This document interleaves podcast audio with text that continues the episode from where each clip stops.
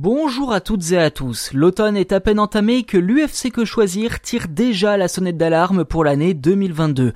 En cause, l'explosion à venir des prix de l'électricité. L'association de consommateurs redoute en effet une hausse massive de 10% en début d'année prochaine et interpelle directement les autorités pour protéger le porte-monnaie des usagers.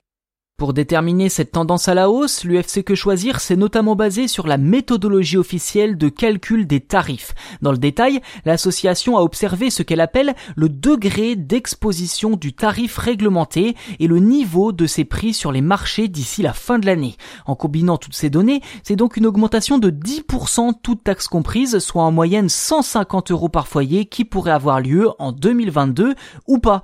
Car d'après l'association, cette hausse n'est pas encore officielle et pourrait même ne pas avoir lieu du tout si l'État décidait d'intervenir dans ce dossier.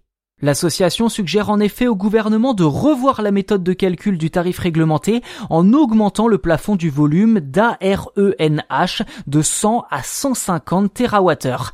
L'ARENH, c'est le dispositif qui permet aux fournisseurs d'électricité concurrents d'EDF de racheter une partie de sa production de nucléaire à un tarif encadré.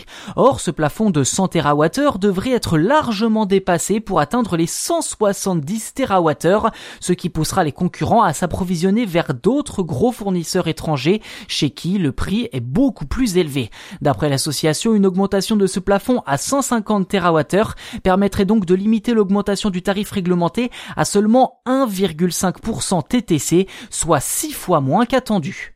Autre proposition de l'UFC que choisir, baisser purement et simplement les taxes et cotisations prélevées par l'État, comme la TVA, qui représente au total près d'un tiers de la facture d'électricité des Français. Une chose est sûre, si la hausse de 10% se confirme, cela signifiera que le prix de l'électricité aura augmenté de 25% en 3 ans. Un coup dur pour le porte-monnaie des Français, mais sans doute aussi pour la planète, étant donné que le prix de l'électricité verte, même s'il devient de plus en plus intéressant avec le temps, reste dans l'ensemble élevé que celui de l'électricité classique.